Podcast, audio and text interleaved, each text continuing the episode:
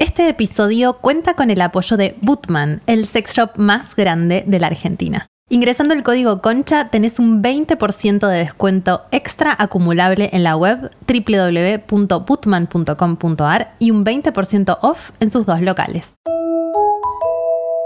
Señoras, son grandes ya. Fíjense si no tienen que retirar a los nietos del jardín. Un comentario en el canal de YouTube de Concha Podcast.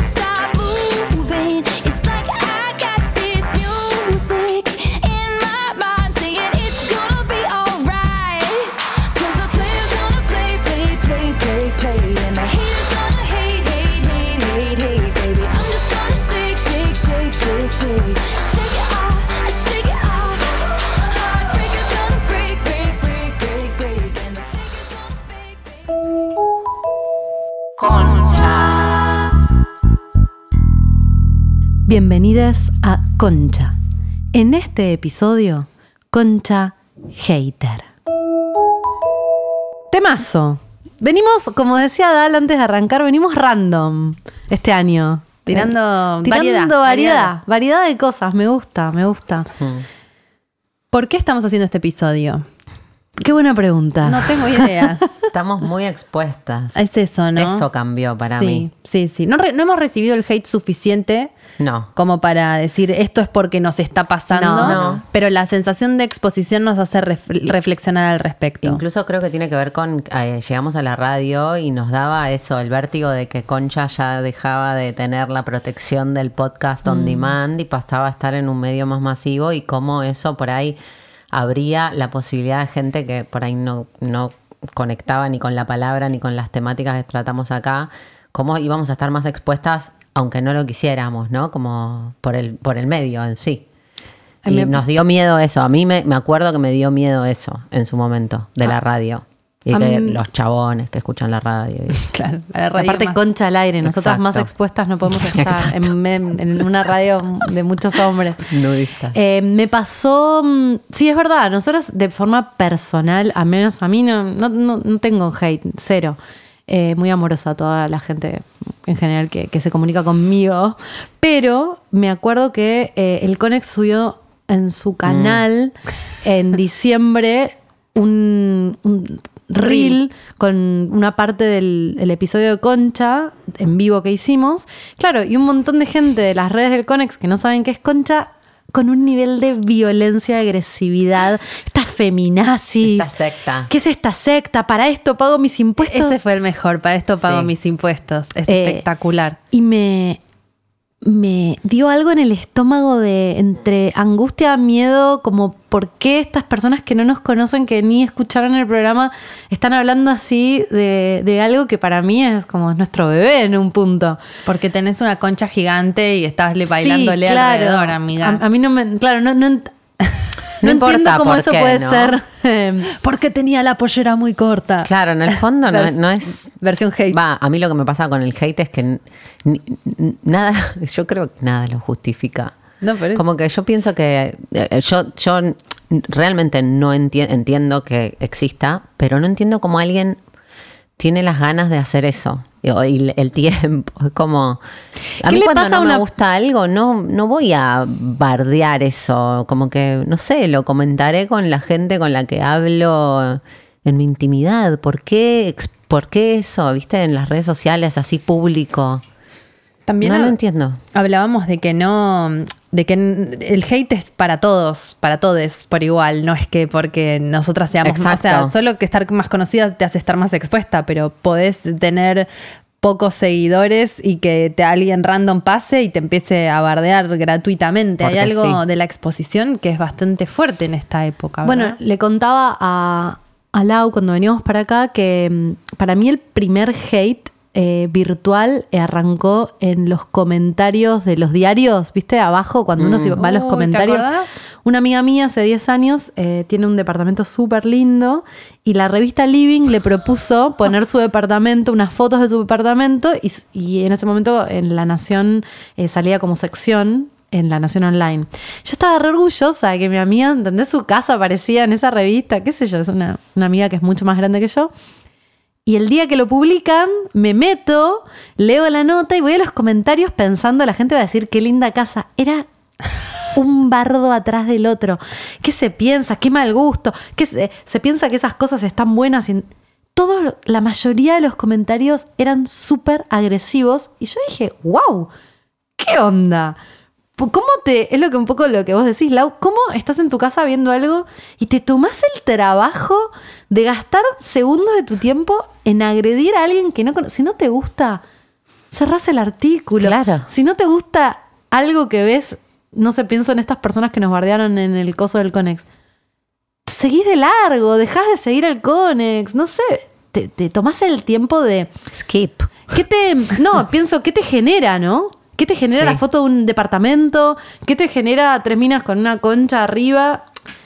Y, y ni siquiera mm, me parece que tiene que ver con eh, lo que genera en la persona que recibe el hate, sino que también se genera un microclima. A mí me pasó hace una semana que me metí en Twitter y estaba justo era lo de María Becerra, que había tocado, que había cantado en los Grammys y, y Granizo, la película argentina, se había estrenado.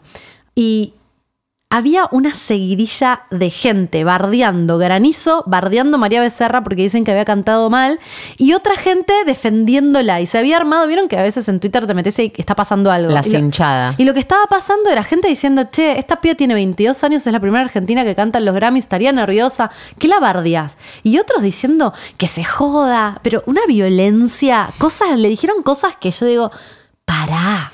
Además, pensemos que María Becerra es una persona humana Mm. que eh, se sienta en su casa, prende su computadora y lee Twitter.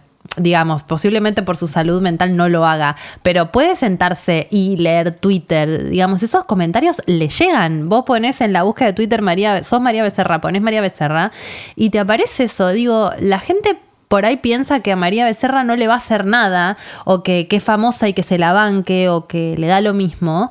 Y no creo que le dé lo mismo. No, o ¿viste? que viene con el, o sea, Con que el combo de ser viene con el combo de ser famoso, te tenés que fumar Te la tenés que el bancar. hate. Pero eso para mí es medio como la lógica de, y bueno, si vas con la pollera corta, fumate que te violen. Claro. No, boludo, no es Sí, lo mismo. Totalmente. Exacto. Eh, sí, se había armado ahí en.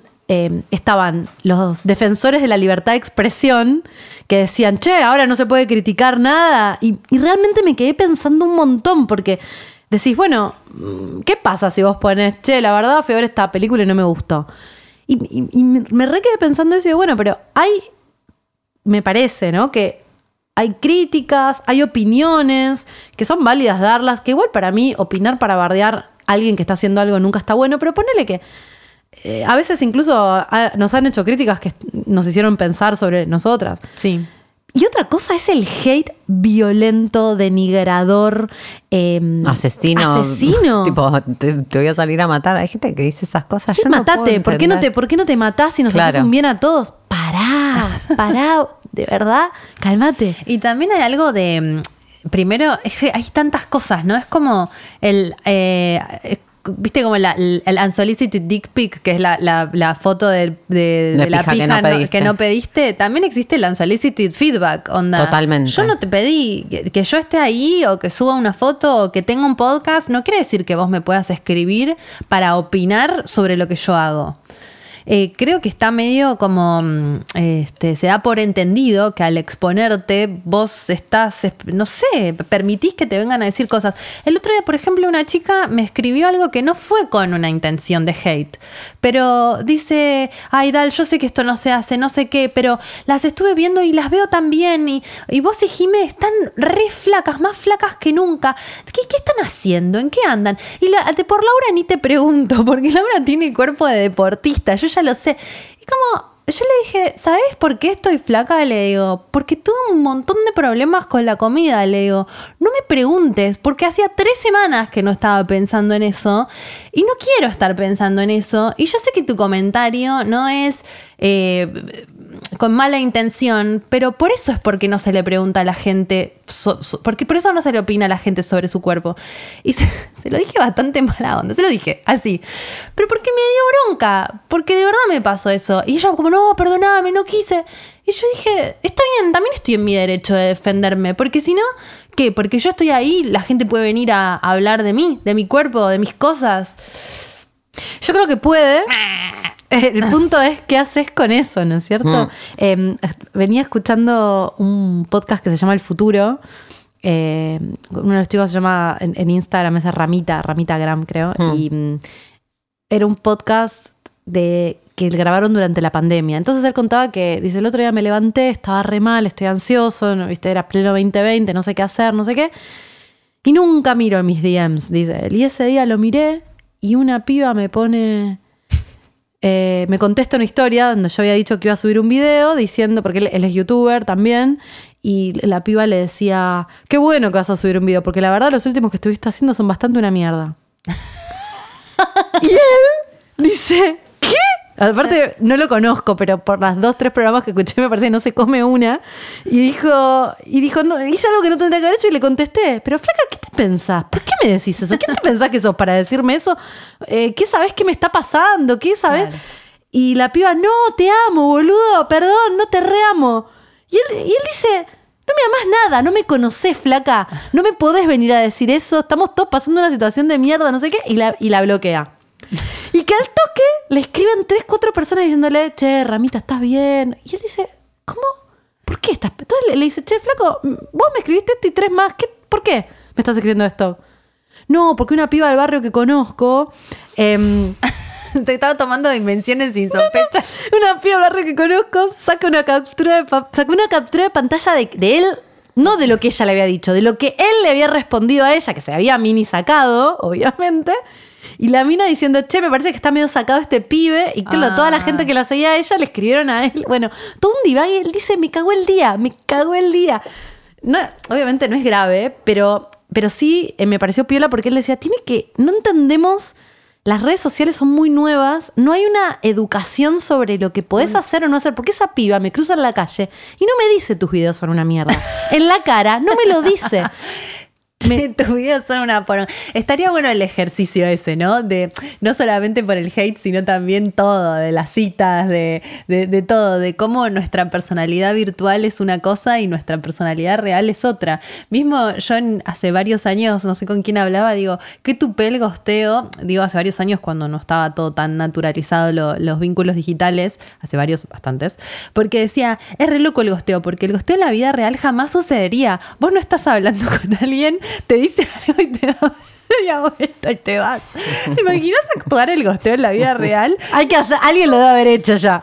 Sí, debe estar en internet. En ese momento todavía no. mirás, a todos la- mirás todo menos a esa persona. Claro, como este. Para mí es la persona te está hablando y te levantás y te das vuelta y te vas. Claro. Te vas. Y la persona se queda hablando sola y, y es como, pero ¿qué pasó? Claro, no lo Yo sé, sí claro. creo que el hate es muy eso, porque, bueno, una de las cosas que veníamos hablando, como que una cosa es que te hagan comentarios o críticas, esto que decías, pero el hate viene con un nivel de violencia que en vivo a nadie le dirías eso.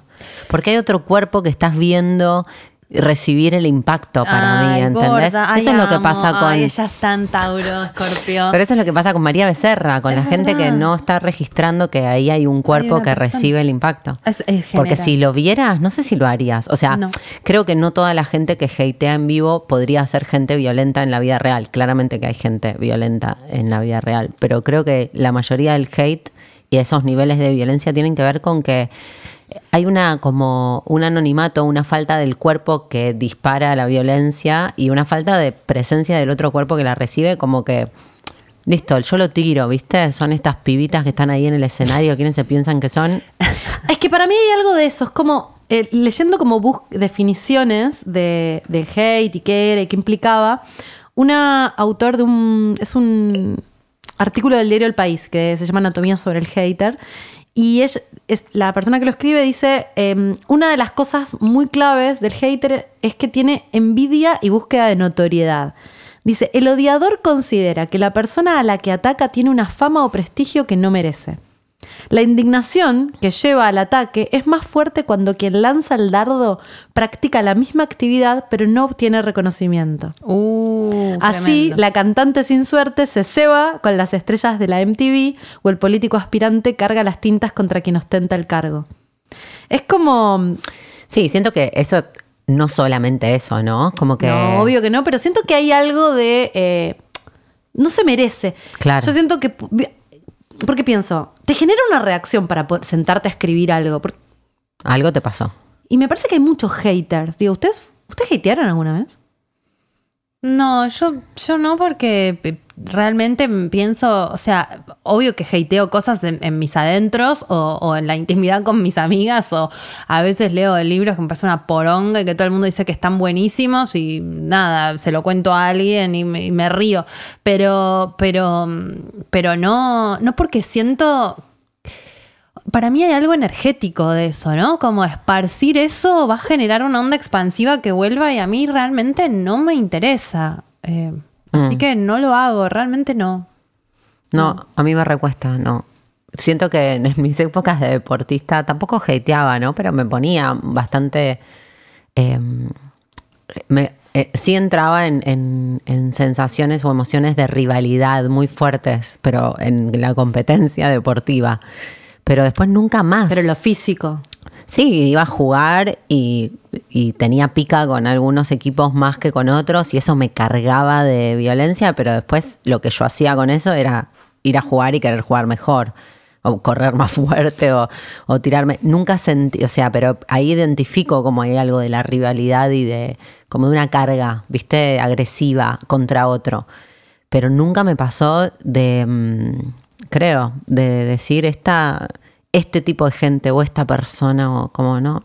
Siento que no, no sé, No, y- lo debería pensar más. Y hay un paso igual a una cosa es decirlo que para mí para mí es una escalera, Claro. ¿no? Porque odias algo, lo compartís. eh, pero el paso a hacerlo público es un paso que no creo que todo el mundo dé. Creo que todos somos un poco haters. En un- tenemos la semilla, la posibilidad de bardear gente, porque te, te pasa. Eh, te puede pasar. De hecho, yo me lo repregunté, ¿eh? Digo, che, porque yo siento que son los haters, son una, una Claro. gente- raza aparte Y no. horrible de gente. Y digo, ¿y yo por casa cómo andamos? Y, y pensé que, que a mí hay algo de cierta maldad que me lo asocio con inteligencia. Como que muchas veces he dicho, no, le falta como maldad a esta persona, en- como sentir que le falta una chispa. Y muchas veces lo veo mucho en Twitter, ¿cierto? Que hay mucho hater que confunde ser bardero con que es, es inteligente. Hay algo de eso y yo Suspicaz. suspicaz. Y yo digo, bueno, a mí no me da ni en pedo para mm, herir a una persona, eh, hacer público algo. Pero por ahí digo también repensar esta idea de que lo, ser medio Ser- malo es cool. es cool. Es, eh, es ser inteligente, ser irónico. ¿Cómo eso puede ser súper violento para otro? Y también es como, para mí esto es importante, es como donde va tu atención va tu energía. O sea, si estás odiando algo, le estás dando tu energía. Entonces el que hatea algo, está poniendo un montón de fuerza en eso. Entonces, si realmente odias esa cosa, le tenés que dejar pasar. O sea, no le tenés que prestar atención porque estás justamente generando lo contrario a lo que querés. Es, este, esto me parece una mierda, eh, me molesta, no quiero que exista o eh, no sé, no me gusta. Y, y, y que estás pensando en eso, estás construyendo sobre eso, se empieza a hacer como una bola cada vez más grande. Me, me pregunto, siento que refuerza un poco esto. Eh, entonces, tanto no es que no te gusta, ¿no? Igual hay distintos tipos de hateos, porque hay uno que es muy del odio, así directamente, esto es una, es una garcha. Y después está el pasivo-agresivo. Mm. El pasivo-agresivo, que este comentario como, ay, están tan flacas. Ay, perdón, mira, si sos una, tipo, te pido mil disculpas, me pegó como el orto, pero no, no, no, no, no, te odio. Simplemente fue como que también eh, estuve recibiendo otros comentarios y este fue como, este no lo voy a dejar pasar, perdón. Eh, y le tocó, pobrecita. Este, pero también pasa con con otros comentarios como el otro día alguien había puesto en el YouTube de Concha, yo sé que ustedes no son periodistas, pero bla, bla, bla, bla, bla. Viste como, ¿por qué estás haciendo ese comentario públicamente si querés ser constructiva? ¿No pensás que quizás si, si querés decir algo que, que no es algo positivo, querés hacer una crítica constructiva, estaría bueno que sea en privado, por ejemplo? Porque ese pasivo agresivo de ponerlo público es como también contaminar eh, eh, eh, el espacio. Yo siento que es como que alguien, y, y también una se pregunta como, ¿qué haces con ese comentario? ¿Lo borras o lo dejas? Eh, y esto puede pasarle a cualquier persona que publique cualquier cosa en sus redes vale. sociales. Eh, yo siento que es como que vos invitás a alguien a pasar a tu casa y que porque vos dejes la puerta de tu casa abierta en una fiesta no quiere decir que alguien pueda venir y cagar en el medio del living, ¿viste? Y que vos tengas que dejar el, el- la ca- el sorete ahí. Es como, flaco, yo te estoy abriendo mi puerta y vos venís y, y me haces esto acá. No.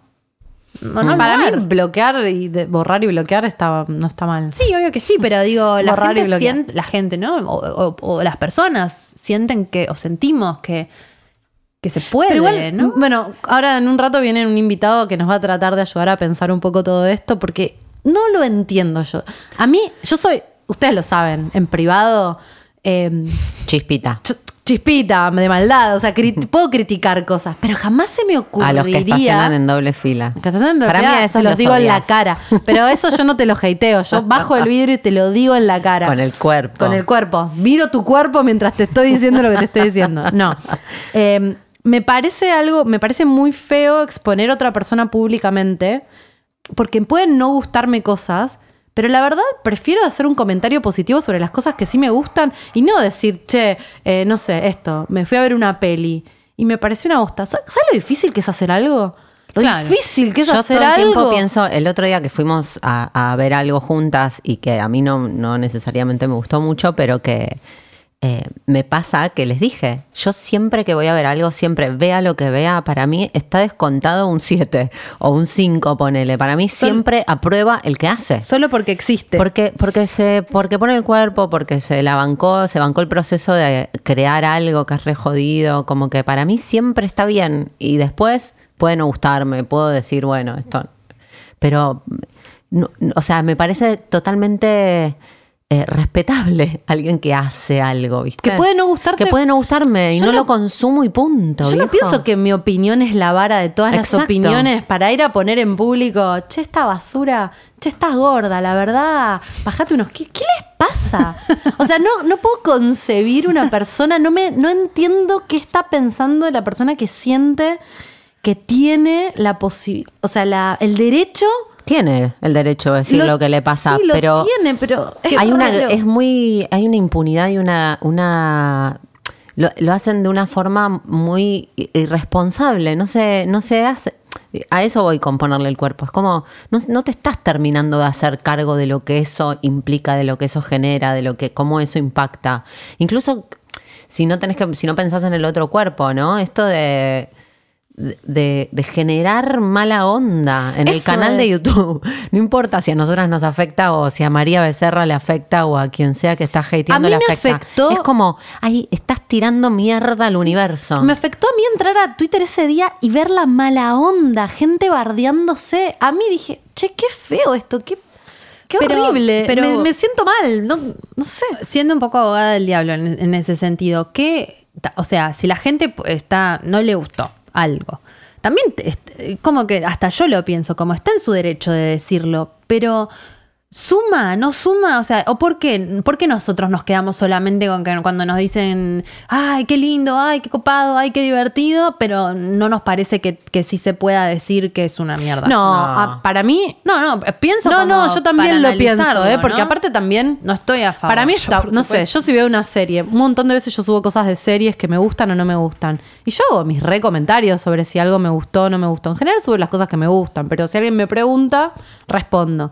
Claro, y por ello siento que si yo digo que mm, una serie española, no sé, La Casa de Papel me, me parece una poronga, no siento que nadie se va a ofender porque yo diga eso, pero por ahí alguien de la casa de papel está mirando y dice, che, ¿sabes el empeño que yo le puse para que vos digas que es una poronga? Y digo, ay, tenés razón, boludo, la verdad. Sí.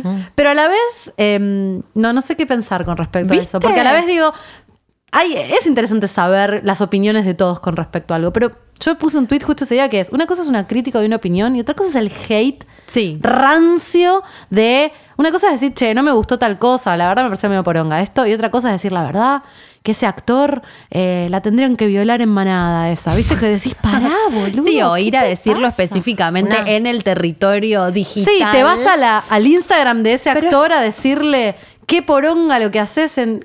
Es como que siento que ahora yendo un poco a la reflexión de Laura, un poquito más profundo, de que, mm, de que, de, de que impacte en el cuerpo. En la digitalidad no hay un cuerpo. Entonces, creo que un comentario en un muro, por ahí estoy exagerando, pero un comentario en un muro, en un muro, vieja medio chota, como en, en un lugar de comentarios, ya sea en Instagram o en Twitter o en YouTube o donde sea, es un poco como un golpe o como una caricia en el caso de que sea algo lindo, porque nuestro cuerpo digital es ese en realidad.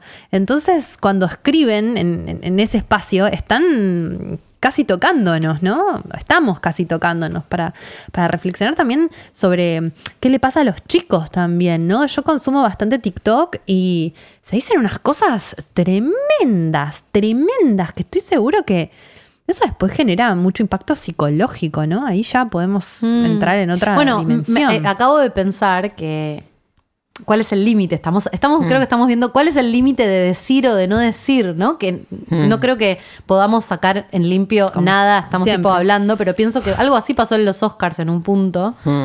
Eh, no, no por la barrabasada de Will Smith y Chris Rock, eh, sino porque igual hubo muchas charlas sobre, che, el humor, cuál es el límite, qué se puede decir, qué se puede criticar, qué no se puede criticar, qué da, qué no Con da, qué se qué lastima qué no lastima, exacto. Como que siento que es parte de una conversación similar, distinto, ¿no? Porque el humorista está poniendo el cuerpo y está haciéndose cargo de lo que dice. Siento que hay, siento que hay algo del hate que es muy también eh, esconderte detrás de un anonimato Eso digo. Que sí. incluso lo hace para mí más cobarde, más...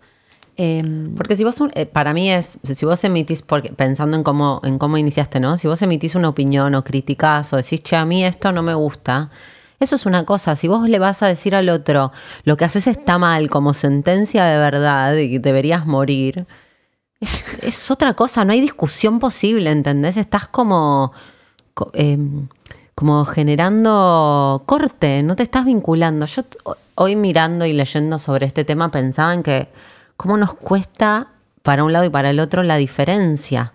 Cómo nos cuesta lo diverso, lo que no es exactamente como estamos desesperados por anular diferencias. Para un lado para el otro, ¿no? Este podcast que Jimen en la investigación de, para este episodio nos habías compartido un podcast de, de unas australianas, una... ella eh, es una inglesa y una eh, la, la autora que invita es australiana. Ok.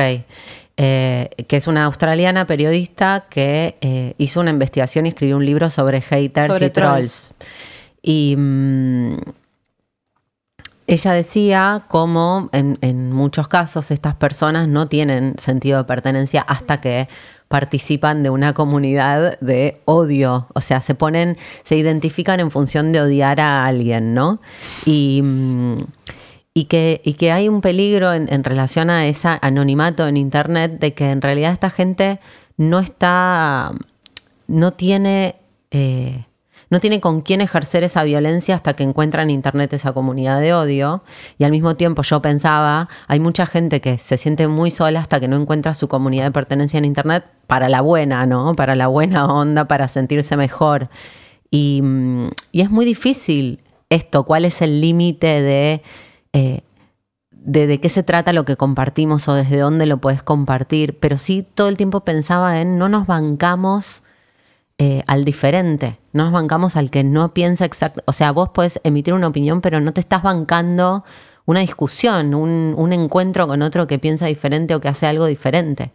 Eso siento que es más el hate, ¿viste? Que estás condenando, que estás diciendo esto no debería estar, esto está mal. Sí, pero no solo es condenar. Para mí hay un- el- el- una cosa es condenar y otra cosa es querer destruir. Mm. Yo siento que hay una acción clara de muchos haters Sí. que es lo que, ¿sabes qué siento? Eh, como que la persona piensa que, que el que está diciendo eso, que, me- que le genera una reacción, no debería estar ahí. Claro. Y de alguna manera con mis palabras te quiero destruir. Hay un nivel de violencia y agresividad que quiere sacar de plano a esa persona. De hecho, hubo un caso muy conocido hace poco en España de una, mm, una mujer que ah, eh, estaba, era medio famosa, mediática, que había estado como en el Masterchef español o una cosa sí, así. boluda, tremendo. Y la bardearon, pero la- en redes sociales Pero se reían. Es una chica Almodóvar. Sí. ¿Cómo se ¿Cómo se llamaba? llama? Lo tengo acá, ahora lo Ay, mi busco. amor, ella es este. ¿Qué le pasó? Kika. Se suicidó. Sí, no, se quiero, suicidó. no quiero Sí, spoilear. sí, se sí, suicidó. Apareció muerta, no se sabe, era, es una, era una señora, hablando de Concha Vieja, era una señora bastante grande, eh, la empezaron a bardear, a bardear, a bardear, se suicidó. Por el bardeo que O le sea, hicieron. Y No. bueno, tenía problemas de depresión y qué sé yo, seguramente no exclusivamente, pero a partir de todo lo que le empezó a pasar Sí. en el reality show, se, se suicidó.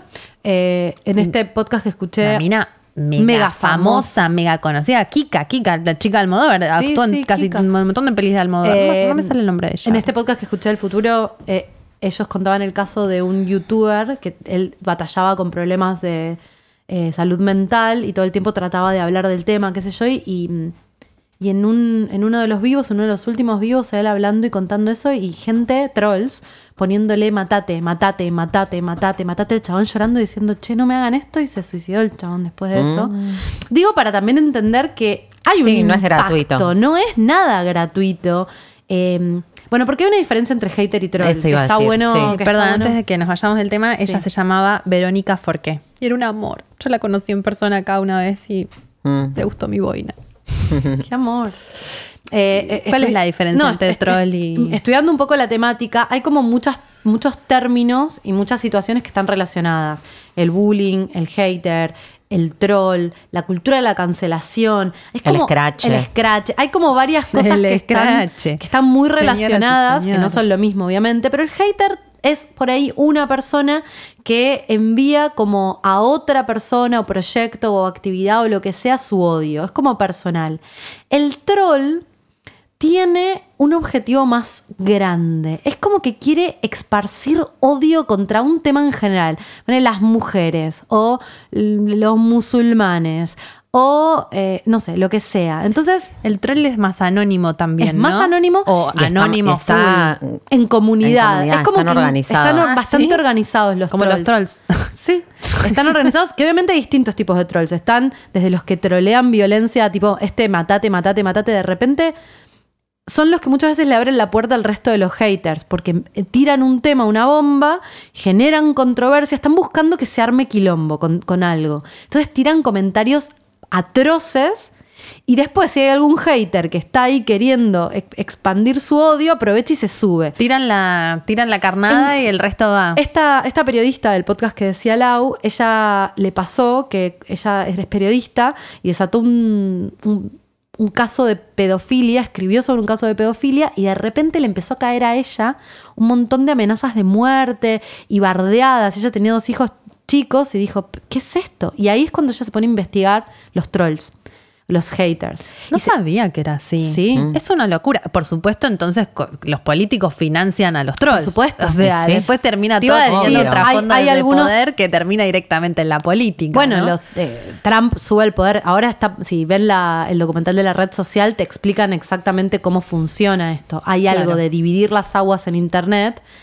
que mm, radicaliza movimientos y que además muchas empresas lo utilizan para entender el perfil del consumidor. Entonces le pagan a periodistas o incluso a, a trolls X para que tiren comentarios que generen mucha controversia y después monitorean quienes contestan a favor y en contra. Entonces Ya sabes que tienen un perfil venderle. tuyo. Exacto. Claro. Es ¿Cómo terminó siniestro. esta señora? Porque La yo lo- periodista. Lo, lo empecé a escuchar y me dio tanto, me, me angustió, me generó No, angustia. Y porque encima la nota que ella empezó escribiendo sobre una pareja gay que subrogaba un vientre. O Sí. sea, no, no fue como, che, arrancó explicando que esto era, eh, era, era este, pedofilia. Ella escribió una nota random sobre, ay, bueno, la subrogación de vientre, estos gays, este. Ellos dos terminaron siendo Cl- pedófilos. Claro, claro, pero digo que y ella. a ella le rebotó como si fuera. eh, Sí, pero digo que ni siquiera es que se metió ella con la pedofilia No, no, no. No, no, bueno, y ella- Empezó escribiendo eso, después resultó que eran pedófilos. No, y empezaron después a de hacerle- mucho tiempo le empezaron a atacar a y ella por haber hecho amenazas muy violentas. También eh, en Europa me parece que tienen eh, un contexto social de mucho suprem- supremaci- supremacía blanca, son estos tipos medio nazis, sí. sí. Em, que son gente en general tipos blancos eh, heterosexuales muy margin de alguna manera marginados del sistema que se sienten Sí, muy inferiores Y con plata de acceso a internet, porque acá tampoco es. Sí. Bueno, la cuestión es que ella, cuando se empieza a tener mucho miedo, va a la policía y le dicen, bueno, salí de internet, no, no, esté, no, no mires más internet. Ella no le dice, des bola a los comentarios. ¿Cómo? ¿Cómo no? no? no tiene que ver con eso. Va al, al dueño del, del diario donde ella trabajaba y le dice, bueno, no sé, cualquier cosa. Nadie le da bola. y Anda un ella- psicólogo, le dice Sí, dueño. le dice, sí, sí, bueno, si necesitas ayuda psicológica. Y ella dice, no, luego acá hay una amenaza. ¿Quiénes son estos pibes? Me pusieron la puerta de mi casa en mi timeline de Twitter. Entonces lo que ella dice es, voy a traquear a estos pibes y los voy a conocer. los traquea años está ella en esto Ah, no y, en- puedo y creer. engancha y se sienta a tomar cafés con estos pies que son muy heavy porque son ella termina haciendo un profile psicológico y dice son pies que no tienen tienen un tipo de empatía que es una empatía social porque se dan cuenta dónde te puede doler pero no tienen la empatía de que les de que les dé culpa o puedan sentirse responsable por lo que a vos te genere El famoso psicópata. Eh, sí, psicópatas. eso Tienen varios eso. componentes, narcisismo, psicópatas, no. Conozco un par. Los trolls. Y ella estuvo años sentándose a tomar un café. Se, tuvo, se empezó a tener como Vínculo. vínculo con estas personas. Pero con los que la bardeaban a ella y Con la uno. amenazaban. Con uno que la bardeaba a ella, después con ya con ¿Y otros cómo porque llegó quería. a encontrar que.? No, eh, periodista, empezó a hacer como una investigación Pero y digo, les escribió y les dijo, che, mira, no, no lo soy cuenta, yo. no lo Ay, cuenta, no ay, lo cuenta, qué no lo cuenta. ¿no? Pero dice que ellos, se- ella tiene un libro que habla sobre esto que se llama Mi aventura con los trolls, una cosa así.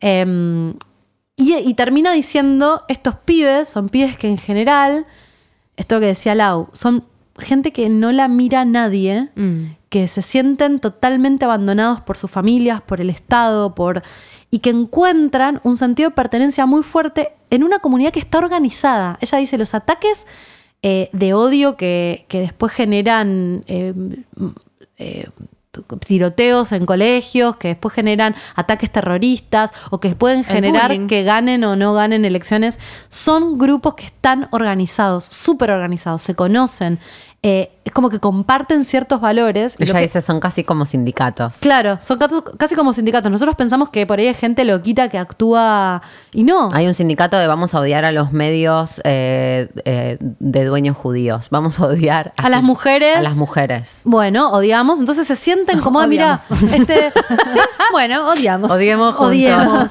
bueno, pero ¿no te pasa que, Sí, odiar solo es raro. pero cuando No, pero es verdad, boludo, en el colegio todos empiezan, hay que odiar a uno y todos odian a uno, ¿entendés? Sí, es, como, es una comunidad. Y bueno, porque se expande el sí, son- odio. y por eso- es contagioso y, te se- sentís parte. Y cuando se corta, se recorta también. Por eso, es lo que. Es una boludez. No, no, no es una boludez, pero digo lo que estábamos hablando, estábamos hablando de la posibilidad de hacer concha forro.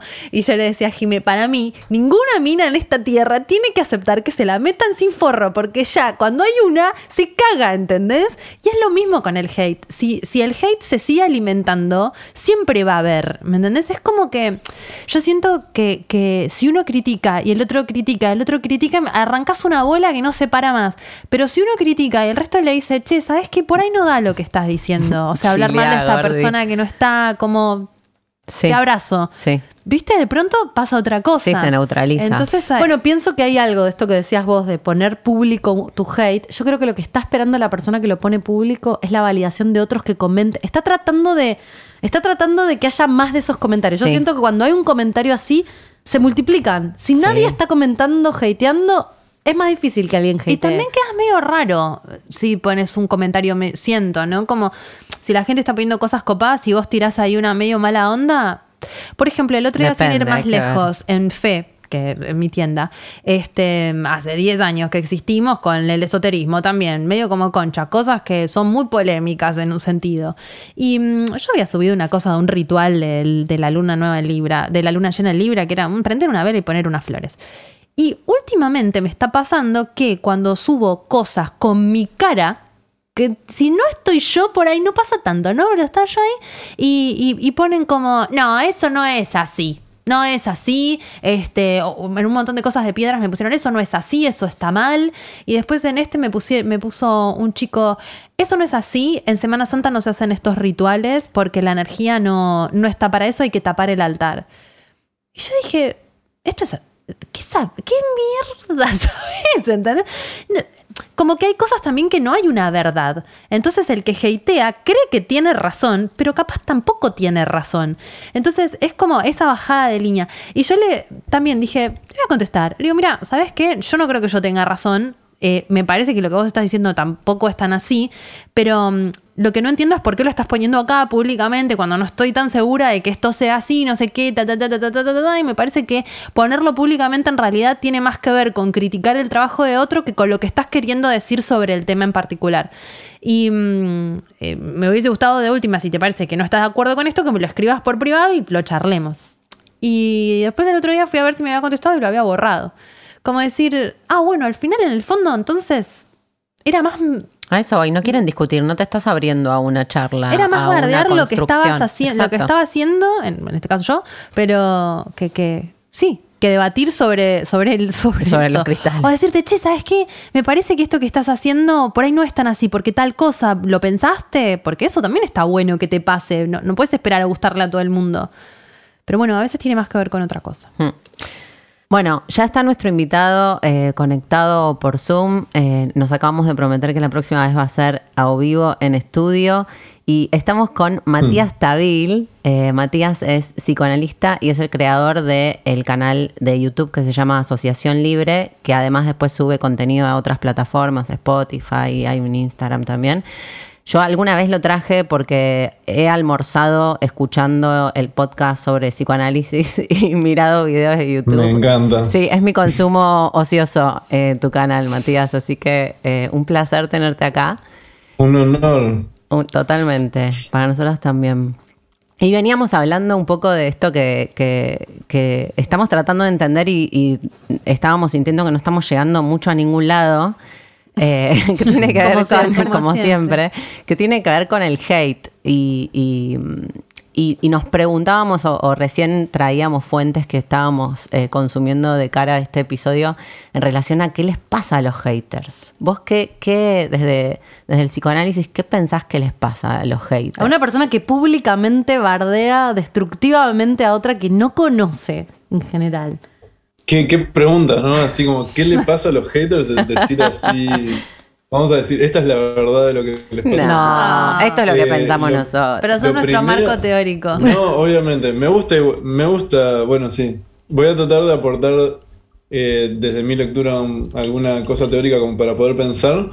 En principio diría eh, a- algo que me parece interesante, digamos, de, de lo que decía Jimen, era que, que es públicamente, que es públicamente, pero es anónimamente, ¿viste? Porque en general el hate, sobre todo en esta era, es como detrás de una pantalla y a veces ni siquiera detrás del verdadero nombre, detrás de ninguna foto. Eh, eso me, me parece que está interesante considerarlo, digamos, una vez que hagamos, que hayamos hablado un poco de, de una parte más psicoanalítica quizás, o de entender un poco más psicológicamente, porque quizás eh, ustedes venían hablando del tema de la envidia y este tipo de cosas que se suelen decir eh, alrededor del hate y me parece que están muy bien orientados, yo pensaría lo mismo, pero pienso que en esta era como que la manifestación de la envidia es distinta, porque en otra época vos podías sentir esa, esa envidia y si vos la decías a la cara de la persona, viste, había otras repercusiones sociales con respecto a eso. Se puede iniciar una pelea, te pueden decir, estás siendo directamente agresivo, quizás otras personas te juzguen, pero al estar como detrás de una, de una pantalla, detrás de un nombre que no es el tuyo y medio pudiendo agre- agredir eh, gratuitamente, como que no hay repercusión social. Y eso hace un poco que también lo veamos más, además de que obviamente la- los medios, las redes como que permiten que, que nos llegue directamente, ¿no? Porque capaz antes se decía no directamente a nosotros. Tiene que ver con la, impunidad, digamos, ¿no? Total, como que no hay, no hay unidad, ¿no? Como con respecto a, a las manifestaciones de, de odio que se pueden hacer. Claro, no hay una consecuencia. Pero bueno. No tenés consecuencia. Puedes decir cualquier cosa y no hay ningún tipo de consecuencia. Ese es un tema. no es lo mismo decirlo a la cara de una persona que, que- que no, ¿no? O sea, no hacerte responsable. Mira, yo había pensado tres casos distintos de, de hate, que, que pueden provocar hate, como para compartirles. Bien. Uno es el caso de la envidia, uno es el caso de la idealización de una persona y el, el fanatismo, y otro es como cuando el propio narcisismo se ve amenazado. Mm. Esos son tres casos que no digo que el hate se agote ahí, porque creo que seguro hay más razones, pero tres que se me vinieron a mí a la mente como para explicar psicoanalíticamente. Y diría, la envidia tiene que ver con sentir que la otra persona tiene lo que yo quiero, y no solo que tiene lo que yo quiero, sino sentir que yo no podría bajo ninguna circunstancia obtenerlo. Como que no hay, no hay ninguna esperanza de poder obtenerlo. No hay una. Y, y hay como una significada asimetría, ¿no? De dónde está la otra persona y dónde estoy yo, ¿no? Como eso genera un poco el sentimiento de envidia. Esto es algo que conocemos. Y un poco la intención de la envidia sería destruir aquello que tiene el otro, que ya que yo no lo puedo tener, que tampoco lo tenga el otro. Claro. Qué Totalmente. horror. Qué miseria humana, ¿no? Es, es terrible, sí, es como lo más bajo que hay. Lo más tremendo de eso pienso es que, es que mm, esa verdad de que el que envidia es porque no lo podría llegar a tener es lo que hace que te quedes ahí, ¿no? Que Es, es como la autocondena ante la imposibilidad. Total. Como que vos solo te estás diciendo que no podés. Bueno, si querés ser, no sé, María Becerra y cantar en los Grammys, bueno, por ahí está difícil. Pero digo, Claro. eh, eh, como que ya te quedaste con que como no vas a ser María Becerra y eh, no ni, ni haces canto, ¿entendés? Odias a las cantantes y punto. Como que desde ahí, ¿no? me parece como buenísimo Te lo que marcas. Sí, sí, me parece buenísimo lo que marcas. Porque mm, no necesariamente tiene que ser porque en la realidad no lo puedes obtener. O sea, porque, es, porque sería realista pensar que no lo puedes obtener, sino más bien por la creencia interna de que es, no, te, no te puede ser dado eso ni ninguna otra cosa buena en realidad. Claro. Sí, sí, vos solo te estás encerrando ahí. Yo siempre siento que el, el hater odia un poco su vida, pero no estoy segura. Pero esto, de Te alguna está- manera, me está dando la razón. Te está respaldando Me la está teoría. respaldando la teoría, exacto. Me- Melanie Klein tendría razón. Eh, te, te daría la razón, digamos. Muy bien. Y, mm, El segundo tipo que era Sí. el Segundo tipo. fanático. No, El idealización. idealiza- Claro, Idealización. el que idealiza. Claro, como podríamos decir que el fanático apoya parte de su narcisismo en, en la idolatría, la admiración a otra persona, ¿no? Como que representa una parte de, de su narcisismo, la ve reflejada en, en la, la idolatría por otra persona. eh, perdón, ¿eso Y- cómo sería? y- Que hay algo muy tuyo que el otro te refleja y por eso lo admirás. Claro, algo así, sí. Eh, Freud, Freud decía que, por ejemplo, algo que se da en la psicología de las masas como para generar como esa especie de fanatismo masivo que a veces puede dar como movimientos como de culto a la personalidad, este tipo de cosas, es cuando se pone a una figura como ideal del yo, sé que eso no, no significa mucho para quienes no sepan psicología, como ideal del yo de, de toda una masa, ¿no? Como que el ideal a seguir, todos comparten el mismo y se identifican como esa figura, eh, poniéndolo como en, el lugar, en este lugar idealizado. ¿no? En este lugar como si no tuviese ningún tipo de falla.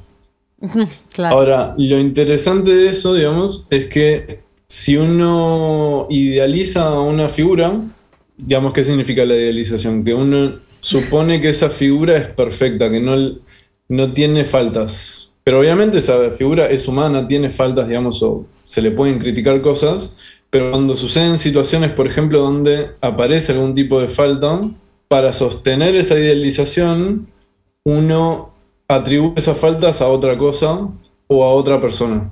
Entonces, si hay una disputa, por ejemplo, podemos decir, entre líderes políticos y uno es tiene idealizado a uno, Mm. cualquier falta que aparezca, por más de que sea del líder que uno sigue, se la va a atribuir al otro, por ejemplo, por Mm. decir un- una cosa, ¿no? Lo cual hace como que genera, por un lado, la aparición de la figura idealizada y por otro lado una figura completamente mala, que no puede hacer nada bien y que carga todas las faltas. Se que re en vuelve política eso. Y es como que Melanie Klein dice, por ejemplo, de que cuando uno idealiza eh, ciertos objetos, otros objetos se vuelven persecutorios. Porque Claro. son los que cargan con toda la parte mala, toda- todas las faltas, ¿no? Amenazan, Entonces, muchas veces Ese ideal. amenazan claro. ese ideal. O sea, todo lo que amenace la amenazan idealización, ideal. lo, te- lo quiero destruir. claro. Exactamente. Y ese objeto persecutorio, como es amenazante, yo lo voy a atacar antes de que sea dañino para mí. O sea dañino para el objeto que yo amo e idealizo. Mm, Entonces, mucho del hate puede venir no necesariamente porque el otro, por ejemplo, si, hay- si yo ataco de manera así como eh, maníacamente hater a un político que es como el contrario del que yo idealizo, no es porque yo lo envidie, Mm. no es el mismo caso que la envidia, sino que es para sostener la perfección del otro al que banco. Mm. claro. Wow.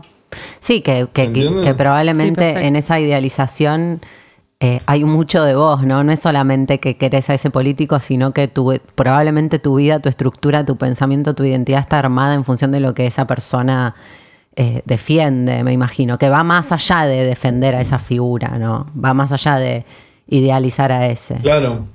Entonces es Sí, sí, recostoso, digo, la, le- la cantidad de carga que le ponen a odiar debe tener que ver con, con, con algo de... En el fútbol se ve, Claro. eh, digo, estoy pensando ahora que es un tipo de hate del que no hablamos, pero que existe muchísimo. Es más masivo, quizás. Sí, sí, sí. Más este, para cosas más grandes. Y el tercero era. Sí. Y el tercero eh, tiene que ver con, no necesariamente con envidiar a, a alguien, digamos, pero sí sentirse amenazado en, en la- en el sentimiento de ser especial. No, mira. A, a esto Freud lo llama el, el narcisismo de las pequeñas diferencias. Me encanta. ¿Cómo es es eso? el narcisismo de las pequeñas diferencias es ese fenómeno que se da de que cuando hay alguien que es muy igual a vos, por sentir que puede- podría ocupar el mismo lugar que vos, que no, no te hace sentir especial, yo no soy especial, porque esta persona es prácticamente igual a mí, entonces eso a veces genera como más agresión de lo, de lo normal como para diferenciarte y para sostener que vos sí sos especial y que el otro tiene un montón de cosas malas y que no te podría robar ese lugar.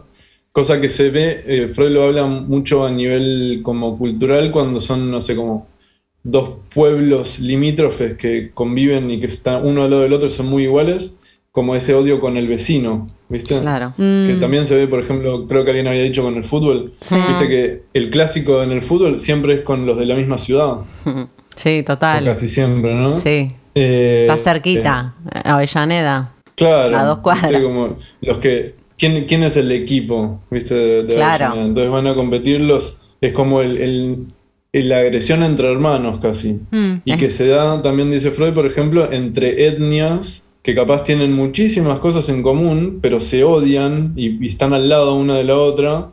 Eh, es el, narcisismo de las pequeñas diferencias. Entonces, en ese caso, sería como un hate que podría venir no necesariamente la envidia, sino con sentirse amenazado en, en tanto ser especial, ¿viste? Por ser demasiado iguales. Mm, me cierra.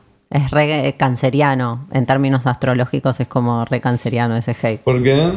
Porque Sí. hace, hace eso, se siente como, en el ejemplo de los pueblos, se siente como ese nacionalismo, ¿no? Como de que la- lo- todo, lo que todo lo que queda dentro de este circulito, de esta pertenencia, es lo que vale y cualquier cosa que se despegue de esto, o sea, cualquier mínima diferencia de esto que, no- que nos hace homogéneos, es la amenaza, de alguna manera. Exactamente, tal cual. Me gusta el- la comparación con el nacionalismo. Sí. Y también mm, estábamos hablando justo antes de, de llamarte, el tema de que estábamos en la dicotomía, en la duda de todos tenemos derecho a expresarnos y a decir si algo no nos gusta, pero ¿por qué en un lugar está mal? ¿Es la forma, es el lugar que es que en tu propio muro alguien venga y te diga, che, lo que estás haciendo es una mierda y que por ahí no da? Como, no, a esto nos referíamos un poco como que no llegamos a ninguna conclusión, porque no estamos a favor de eso, pero también cada uno puede decir lo que tenga ganas de decir. Como, ¿qué pensás de eso? Y es un buen punto. O sea, en cuanto, en cuanto a la libertad de expresión, Y me parece que es un buen debate, ¿no? Porque sí, para mí también uno tiene derecho a decir lo que piensa. Supongo que hay que pensar ahí los límites de la agresión. Pero a nivel más allá de lo que se puede decir o no, creo que uno puede diferenciar, no sé qué piensan ustedes, como cuando una crítica es buena leche o es mala leche. Sí, estaba pensando en eso, en la intención. La intención. No es, no es lo mismo una crítica constructiva, que en general está variada, viste que tiene como elementos positivos y tiene algún elemento negativo, como es para, es para hacer bien, la intención es para hacer bien.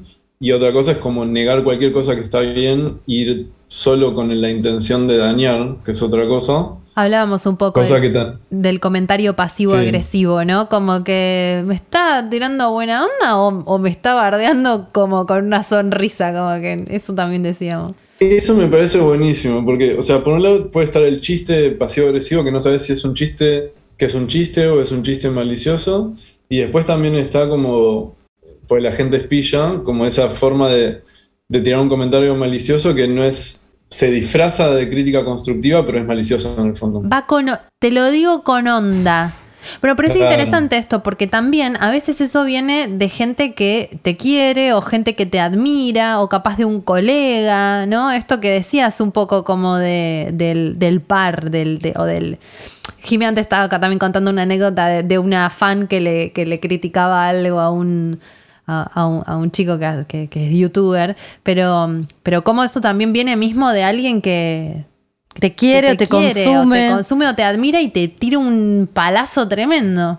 Pero para mí lo hacemos, o sea, dañamos más a, a las personas que, que nos generan algo, digo, a las que más queremos generalmente, las que con las que más tenemos una, una sensación de, De, de- de cercanía. de cercanía. sí, puede ser. Estoy re de acuerdo con eso. sí.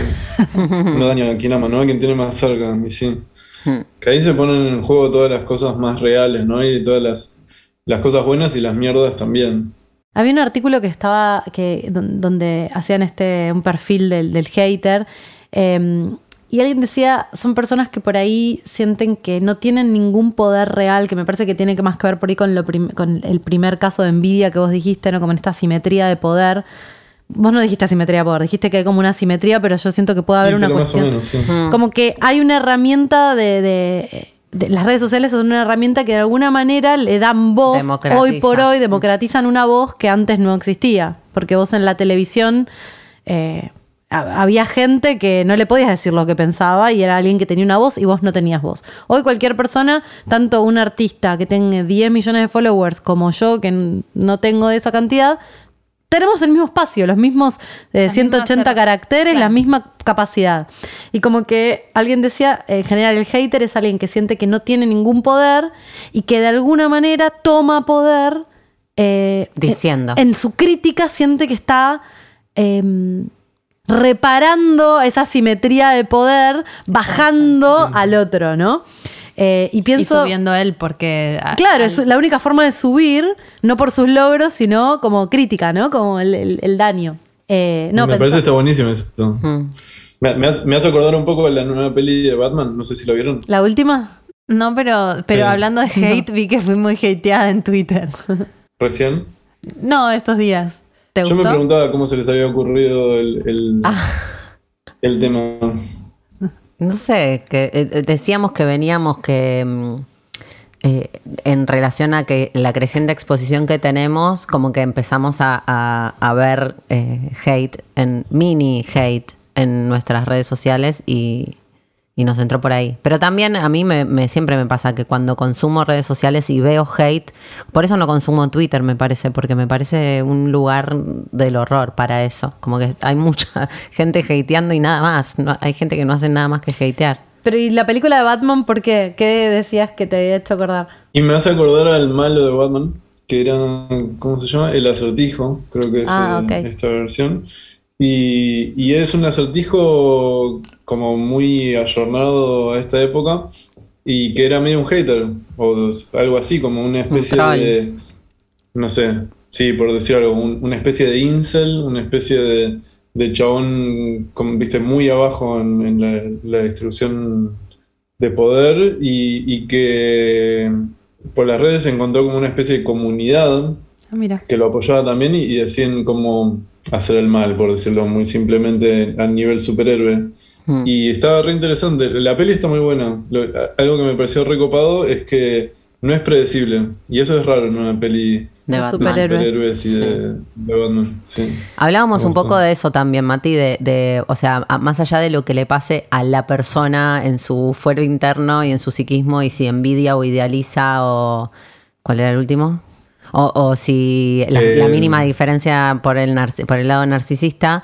¿Qué pasa en relación a cómo escala a nivel grupal y social, ¿no? ¿Cómo, encuentra, cómo se encuentran los haters o se suben, ¿no? Decíamos que, que muchas veces lo que pasa con un hate en un comentario, en un feed, es que se- viene otro eh, atrás y viene otro atrás y viene otro atrás. Es como que se encuentran. Bola en de nieve. Claro, es una bola de nieve. Sí, ¿no? ¿Qué pasa con esa? O sea, ¿qué desde, desde lo psicológico, ¿no? ¿Cómo se da esa bola de nieve? Y también al revés, Qué que, buena si, pregunta. que si queda ahí solo, mm, queda más está mal, ¿viste? Es como, ¿por qué estás diciendo esto si nadie te está apoyando? Sos el único que tira mala onda. Es- solo es en tanto y Ah, en mirá cuanto vos. sea grande. Mm. No, claro, yo estaba pensando, eh, eh, había entendido mal, había entendido cuando se arman las discusiones en los comentarios, ¿viste? La gente Bueno, empieza también. a contestar y lo- el otro le, le contesta. Eh, no, vos decís cuando alguien contesta y dice, sí, yo también, y yo también. y yo Las dos también", cosas, ¿no? que Porque empieza, empiezan a armarse bolas de nieve para los dos lados a veces. Como que uno defiende y otro está entra buena la teoría. Como que se van sumando personajes. Está bueno, eh, sí, el fenómeno, ¿no? Porque es como, si, si tiene razón Jime que, que es como una cuestión de sentirse como, no sé, con poco poder y que siente que eh, corrige un poco esa simetría con eso, es como que sumándote entre varios quizás hasta te sentís más poderoso. Estoy Mm. pensando ahora con ustedes, ¿eh? Claro. Pero- Sí, como que te, te armas un grupo. Te te- el grupito de los que odiamos. Claro, ahora no estás más solo en tu, en tu cuarto. No, y aparte me parece que es validador. Sí. Viste que a veces vos pensás algo. Yo a veces lo pienso con Instagram. Hay una foto. ¿No, no te pasa que si tiene un montón de likes, como que sentís que le tenés que likear también? Como Sí. que.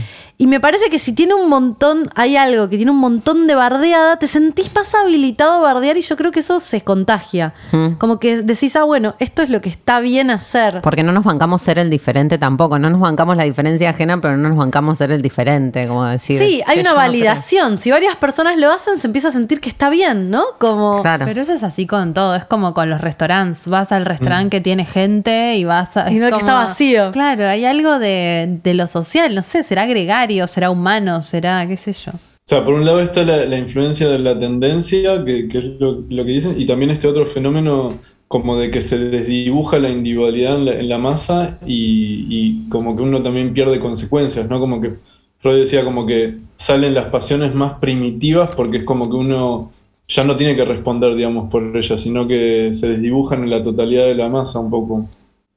Ahí, sí. Sí. Por eso el nivel de violencia. Claro, es más Digo, fácil. que habilita. Es más fácil. Total. Eh, me, me acuerdo, ¿sabes qué? Hay una serie que está buenísima. Ah, me- vi la primera temporada igual nada más, que se llama Westworld, que es un, es un parque de diversiones que arman, que es el lejano oeste. Vos te metes, te visten de cowboy, qué sé yo, y hay todos robots, pero que son androides que son iguales a las personas, y vos ahí no existe la moral. Vos puedes elegir ser héroe o villano. Y si sos villano, podés matar gente, ir a matar gente y hacer cosas sin ningún tipo de consecuencia porque es el lejano oeste, ¿no? Eh, y pienso como si hubiera alguna pulsión medio humana de querer destruir, de querer hacer cosas sin moral, ¿no? Como que me parece que las redes se están empezando a habilitar. No tenés que irte al Westworld este que era para millonarios, sino que también hay algo de eso. Podés descargar algo que sentís que socialmente tenemos muchas reglas y que no se puede hacer, y que la virtualidad habilita unos niveles de sadismo, de, de cosas que, que por ahí La no harías no. en el face to face, no solo porque quedás mal y porque hay consecuencias, sino porque las consecuencias tienen que ver con que hay una regla. Tenemos muchas reglas para la vida en comunidad social porque te venimos de miles de años de eso. Para la vida en comunidad virtual no tenemos reglas todavía porque es muy nuevo. Hace 15 años que estamos haciendo esto. Sí, es muy nuevo. No, Eso es re verdad, ¿no?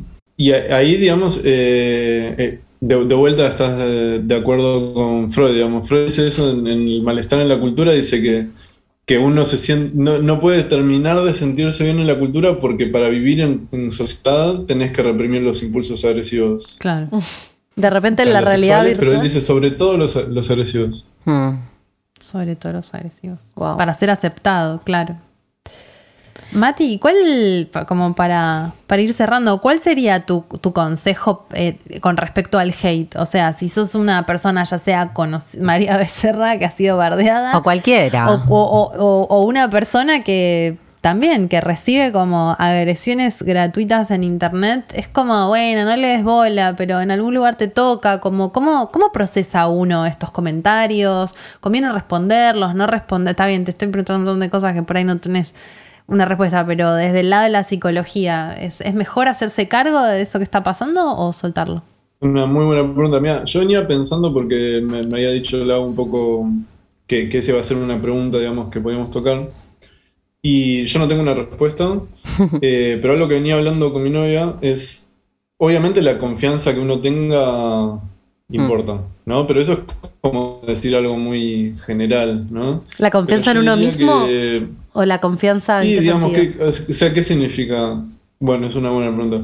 Yo diría que si a uno le, le jode el hate, o sea, por un lado uno tiene que preguntarse lo, lo que uno podría hacer, no digo que sea una solución mágica o universal, pero suponete que, que a uno le jode, le llega a lastimar, y creo que debe ser porque parte de lo que dicen de vos, vos sentís que tienen una- un poco de verdad. Mm. Y más allá de que, más allá de que vos te des cuenta que la otra persona es una idiota por comportarse de esa forma, que- que digas, esa persona seguro es re infeliz en su vida, eh, digamos, esas cosas pueden en parte ayudar, pero si vos sentís que lo que están diciendo, más allá de todas esas cosas, tiene algo de verdad y bueno, te duele. Entonces, yo creo que por un lado, una cosa que se podría hacer es trabajar sobre esas inseguridades. Cómo trabajar sobre esas inseguridades me parece es un tema para otro día. Eh, eso por un lado.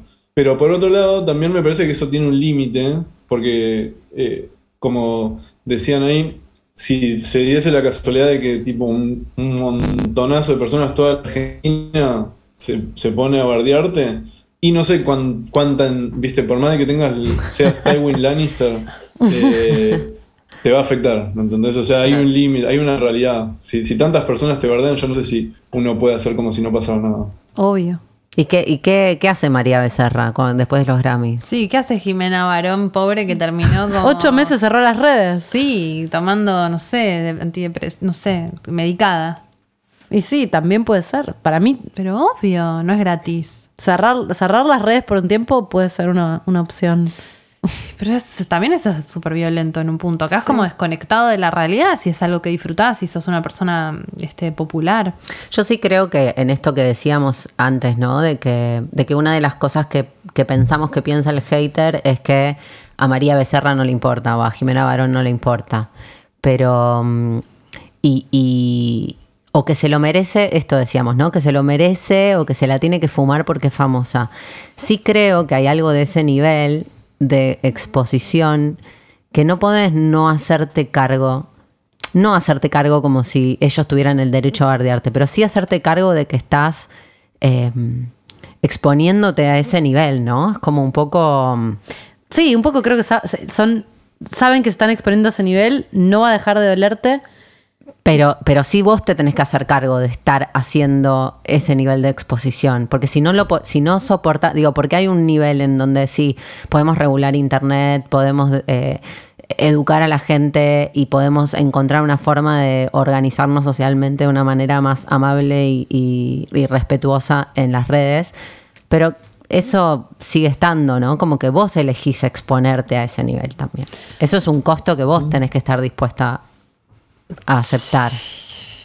Lo elegís hasta un cierto punto. Pero Sí. no lo puedes ignorar. No, no. No puedes decir, ay, Como, ¿Ustedes creen, a ver, Mati, no sé, ¿vos crees que hay alguna persona que hatea que, que, digo, pensando, porque estamos todo el tiempo diciendo, bueno, ¿qué puede hacer la persona hateada? Pero, y el hater tiene que ir a terapia también. Obvio. ¿Crees que hay como posibilidad de reflexión de que haya una persona que por ahí esté escuchando esto o esté leyendo algo y diga, che, la verdad, yo me parece que estoy expandiendo un poco el odio innecesariamente, ¿habrá algo mal con, Pi- conmigo? piense antes de tuitear. ¿Crees que hay, que hay posibilidad de, de trabajar la persona que hatea sobre sí misma?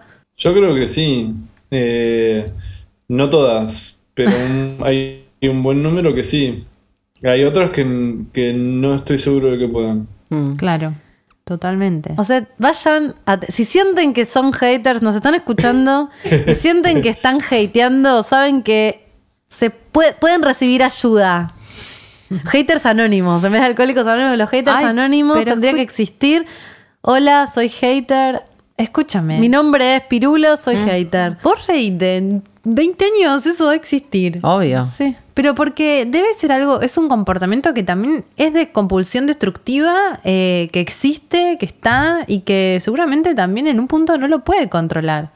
Es como que incluso, no sé, yo vi un TikTok eh, que, y alguien puso este, tipo, nada me dio tanto cringe como este TikTok. Y yo lo, re- lo, lo- estaba en Twitter y lo retuiteé. Y después dije, esto está bardeando a alguien, a, a un proyecto que me- no me importa, pero no estoy aportando nada con esto y estoy tirándole mal a algo- onda a alguien. Es como que lo deshice. O sea, a veces eh, uno ni siquiera es consciente que está haciendo eso. Entonces, por ahí con un poco de autoobservación podemos mejorarlo, ¿no? Como sociedad. Mm. Bueno, Mati, muchas gracias. Viernes Santo a la noche. A Te- ustedes, por favor. Muchísimas gracias por, por estar acá. Eh, ¿dónde, ¿A dónde podemos direccionar a la gente que quiera eh, contactarte o, consumir el contenido de Asociación Libre? Pueden, a cualquier lugar, digamos, en las redes, ya sea Spotify, YouTube, Instagram, Facebook incluso también, eh, que ponen Asociación Libre, van a encontrar. Y nada, al contrario, gracias a ustedes por la invitación, me re divertí y, espero verlas presencialmente en alguna fecha no religiosa. Re, Gracias. re, Gracias. gracias, Mati. Un beso. Chao. O sea que todos tenemos que ir a terapia todo el tiempo. Sí, eso siempre, desde ya. Chao. Mati se fue de audio, pero sigue presente en el estudio. Ahí Ahí, se fue, ahí se fue. No, pensaba que. ay, pensaba un montón de cosas Mm. mientras hablábamos. Em, que como siempre siento que no estamos llegando a ningún lado, pero. No, estoy más perdida que antes de arrancar. Estoy más perdida que antes de arrancar, pero sí em, me parece que hay distintas escalas, ¿no? Hmm. Que me parece que va de lo privado, del odio privado, de... A veces me pasa, a mí, por ejemplo, con ustedes, que veo... odias? odio. ¿Nos odias? No, no, no. Con ustedes en el sentido de que veo algo, veo algo tipo bardo de alguien Hmm. en, en las redes. Sí. Y a veces digo, ay, qué ganas de contarles a las chicas esto, Mal. expandir el bardo. Obvio. Che, ¿vieron lo que dijo fulana? Total. En privadísimo. Pero a veces no lo hago Mm. porque digo, esto no suma nada. Yo decir, eh, seguir expandiendo esto que me parece un bardo no suma nada. Y a veces lo hago porque soy débil y porque hay una satisfacción. Digo, hay un lugar donde, por eso yo les preguntaba si somos haters, porque yo creo que hay un lugar humano donde hay una cierta satisfacción de compartir el odio, que mirar el cringe de lo que subió. de tal. verlo, de Sí. verlos cagarse a palos. Vos no estás participando, pero la violencia está ahí. Sí, la estás Querés viendo. participar del bardo, te gusta, y a veces querés generar cierto bardo porque es, ves una cosa que te da cringe y se la querés mandar a otro para decir, mira esto, mira este Sí, boludo porque lo que no, hizo. Porque hay algo en compartirlo. En Es como que compartirlo. vos solo con eso no te alcanza. Y yo hay veces compartirlo. que me pasa como vos con lo de TikTok que digo, che, me muero de ganas porque esto sería re gracioso. A mí me pega porque siento que, me, que a veces me parece muy gracioso hacer un comentario malicioso sobre algo. Entonces digo, ay, se lo quiero compartir a las chicas y después digo, esto no suma nada. Pero porque no suma nada hacer esto en privado. ¿Por qué es este energético para mí Sí, el hate? sí. Es como en un Pero creo que empieza por casa, eso digo, que Sí. muchos no somos haters públicos, pero que ya también podemos trabajar. Mm. ¿Cuánto expandimos odio, crítica, Chismes. mala onda, chismes? Eso me parece que forma parte. Y ya después los que sienten que pueden públicamente, que les parece plan porque se, porque se quieren sentir superiores, porque sienten que lo pueden hacer. Porque se sienten inferiores. No, porque sienten que el aire es libre, ¿viste? Como Sí. eh, la, la- la op- Opinar. opinar es libre y se puede opinar y la libertad de expresión, que es cierto, no llegamos a nada con respecto a ese debate. Pero porque nadie llega a nada. Me parece que es un debate tan gigante como regular la libertad de expresión en Internet. Como, y el anonimato, y si. No, y las, lo- re- las buenas costumbres de redes sociales, que es algo que Yo creo que y eso a nivel mundial, ponernos de acuerdo a nivel Al- global. Al, margen de eso que es imposible, yo solo pienso que tenemos que tener como misión y visión construir. O sea, en el sentido de, de la crítica, si no es constructiva, eh, de- hay que observar que no esté disfrazada de, esto, ¿no? De, pas- de pasivo-agresivo, pero mm, si no es constructivo, no... Pasa que lo Es destructivo. Es de- yo creo que lo, lo destructivo y el bardo vende. mm. Los pibes en Twitter que se suman a- al bardo saben que eh, sus- seguramente van a ser más virales si de repente pega bardear a alguien y mucha gente se suma, hay más gente que se suma y más gente que se suma. Creo que lo que uno puede hacer justamente No también es sumarse. no sumarse. Mm. Totalmente. Lo digo, lo pienso en mí primero. eh, Yo igual no soy tampoco de sumarme tuiteando bardo, pero igual consumo. A veces hay algo de, de que es atractivo consumir, como consumíamos en los programas de chimentos donde se bardeaban y Mm. personas. Creo que hacemos como algo parecido en Ah, hablando de chisme, ¿no saben lo que pasó? No, mentira. Me la creí un poco. Mal, yo también. Ah, bueno, tengo tenía unas notas y no sé si. No sé si. ¿Notas de qué? Notas, como que se me iban ocurriendo cosas para... Ah, bueno, no, no sé. Mm. Escuché, hay una- unas chicas que tienen un, un podcast que tienen, me, me escribieron porque yo puse en mis redes que estaba como con esta temática del hate, entonces pregunté como si tenían documentales, podcasts, y la verdad es que no hay tanto, tanta información o tanto contenido. Y una, una chica que es una oyente tiene con, con una amiga un podcast que empezaron hace poco que se llama Me, Me caigo a pedazos y es muy divertido porque tienen 20 años y es medio como, como yo sentí si yo hubiera hecho un podcast a los 20 años. me- y bueno, justo tienen un episodio sobre hate. Y en un momento, ellas son las que decían, bueno, somos todos medio haters. Mm. Eh, y me, me parecía lindo. Y en un momento hablaban un poco de mm, eh, Residente versus J Balvin. J Balvin Ay, era sí, por favor, parecen dos nenes. dos nenes y que él decía esto lo hago para divertirme, para divertirme y que en un punto hay alguien que, ¿sabes qué? Lo hago porque me divierte. Bardear a otros me parece re divertido. Leer bardo me parece divertido. Hatear me parece divertido. Entonces, eh, me pregunto si en esto de... Pero flaco, anda a hacerte la paja, anda a plantar un, un arbolito. Hay otras maneras de divertirse, porque no, no, no, no es gratuito. Para mí eso pienso, no es gratuito. No es gratuito, le estás pegando a otra persona. Viste, es como. No, yo siento que no suma. Entiendo la libertad de expresión, entiendo que el mundo es así, que está perjudicado, que estamos todos rotos y que todo está cada vez peor. Pero si podemos evitar, evitemos. Ese es mi mensaje de hada mágica de, de la positividad. Bueno, pero creo que tiene que ver. eh, yo creo que hay muchas personas que van a estar escuchando. La mayoría de, los que- de las personas, creo, espero que nos van a escuchar, van a decir: Yo no, no hago eso. Mm. Eh, y sí, igual creo que, que aunque no uno no lo haga activamente, hay algo de, de no consumir. ¿Viste como cuando se filtran eh, fotos o videos sexuales de una persona? Cortalo. Que vos decís. Bueno, pero yo no, no, no saqué el video, yo no le hice, bueno, pero lo estás eh, diseminando por ahí entre el grupo de WhatsApp y estás ayudando un poco, ¿no? A eso. Fíjate O sea, antes Se de- los digo, me lo digo. Fíjate antes de pasar el chisme, fíjate antes de compartir eso, fíjate antes de, de- de tuitearlo o de retuitearlo. Yo a veces incluso, este, eh, pero mismo, a veces escribo tweets inspirados en relaciones con personas, este, ya sea de laborales, personales, y, y lo escribo y así como lo escribo, lo leo y lo borro, porque digo, ¿por qué? ¿Entendés? ¿Por qué? De última escribirlo en tu diario íntimo, placa. No lo, no lo escribas para publicarlo. Hay que hacer mucha autoobservación para no estar como esparciendo eso también en el mundo. Siento que bajamos línea. Hoy fue Es un programa más- típico. Es más aburrido, pero. Mm. Pero. eh, no el programa, digo. Es más aburrido, no. mm, Es esto, esto lo hago para divertirme, para divertirme. Es más aburrido, pero, pero, Pero es no. más sano en un punto. Claro. Te puede gustar lo que te hace bien. Siento que es exactamente Te puede eso. gustar lo que te te juro que pensaba, a mí también me divierte un poco el bardo, pero digo, me pueden divertir otras cosas que sean más sanas para mí y para el resto de la Podés sociedad. poner la mira en lo que te gusta y en lo que te hace bien y no en lo que no te gusta. Es tan simple como eso, boluda. Vas a alimentar lo que te gusta y no lo que no te gusta. Fin. Mm. Sí, pero pienso, como me abogado el diablo, ¿no? Pienso que también Nosotras tenemos un espacio para pensar en qué nos gusta, en-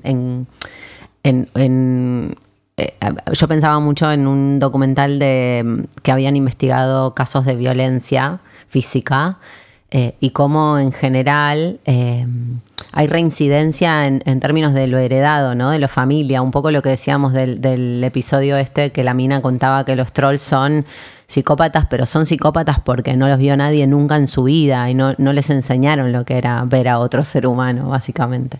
Como hay algo de, mm, de esa disponibilidad que en algunos casos no está.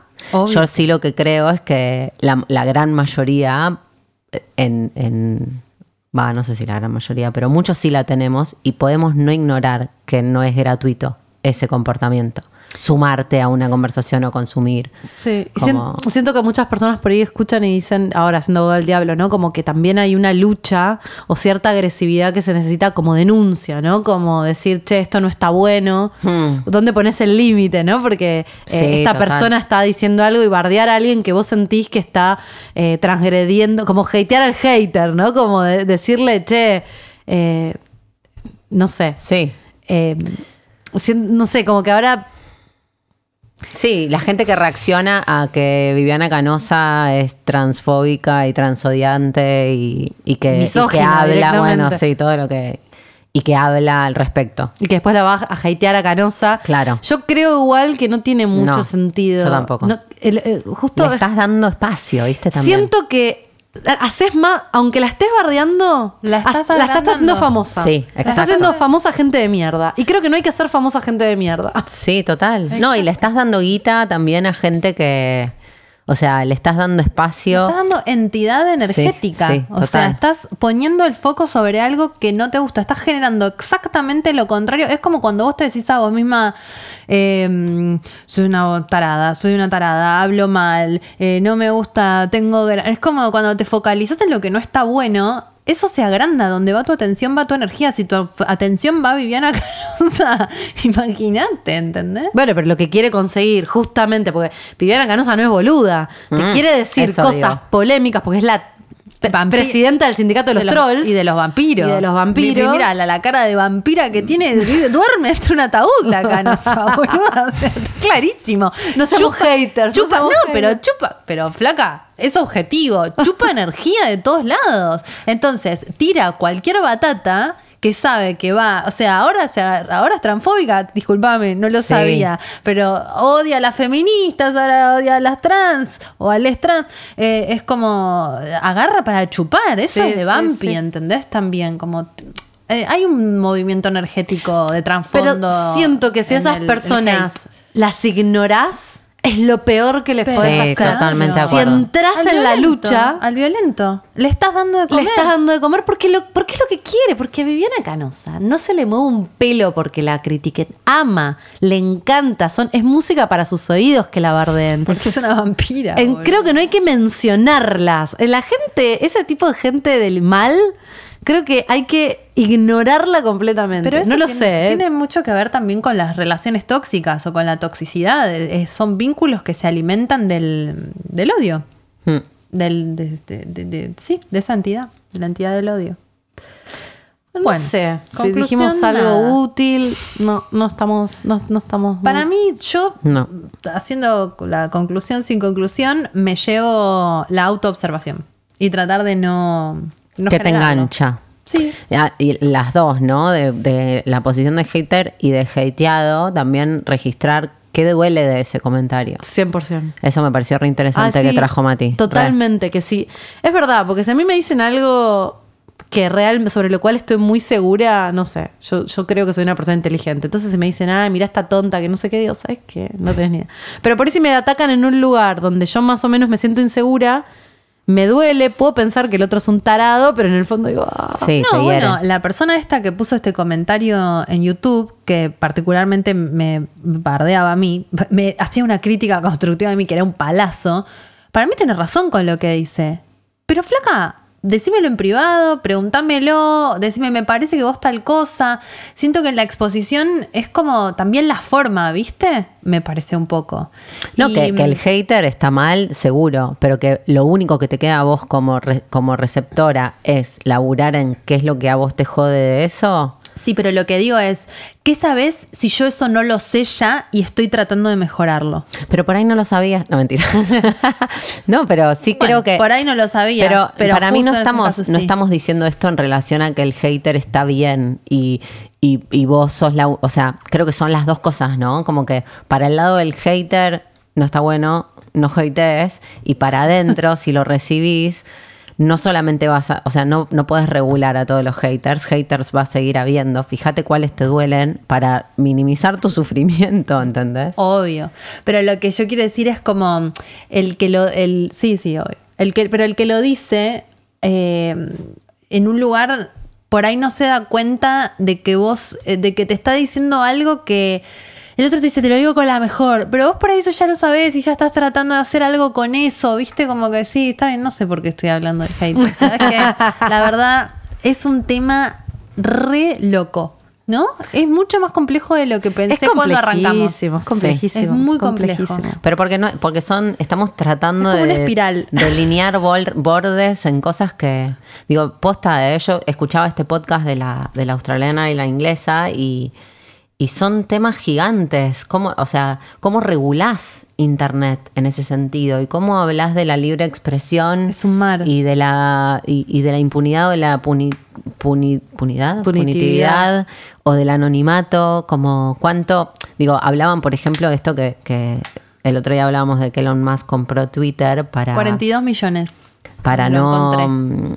para que Twitter no pueda regular, eh, ¿no? Los editar los tweets. O, o- No, no, o él dice que, que- que Twitter quiere un poco de alguna manera, por estas cuestiones de odio, etcétera, empezar a, mm, a generar algún tipo de control sobre lo que se dice y Elon Musk dice, Dice, eso no. ataca la libertad de expresión. Hmm. Pero al mismo tiempo, la libertad de expresión hace que sea posible eh, generar comunidades que después van y organizan una matanza o un no Sí, o sé, una guerra. o una guerra.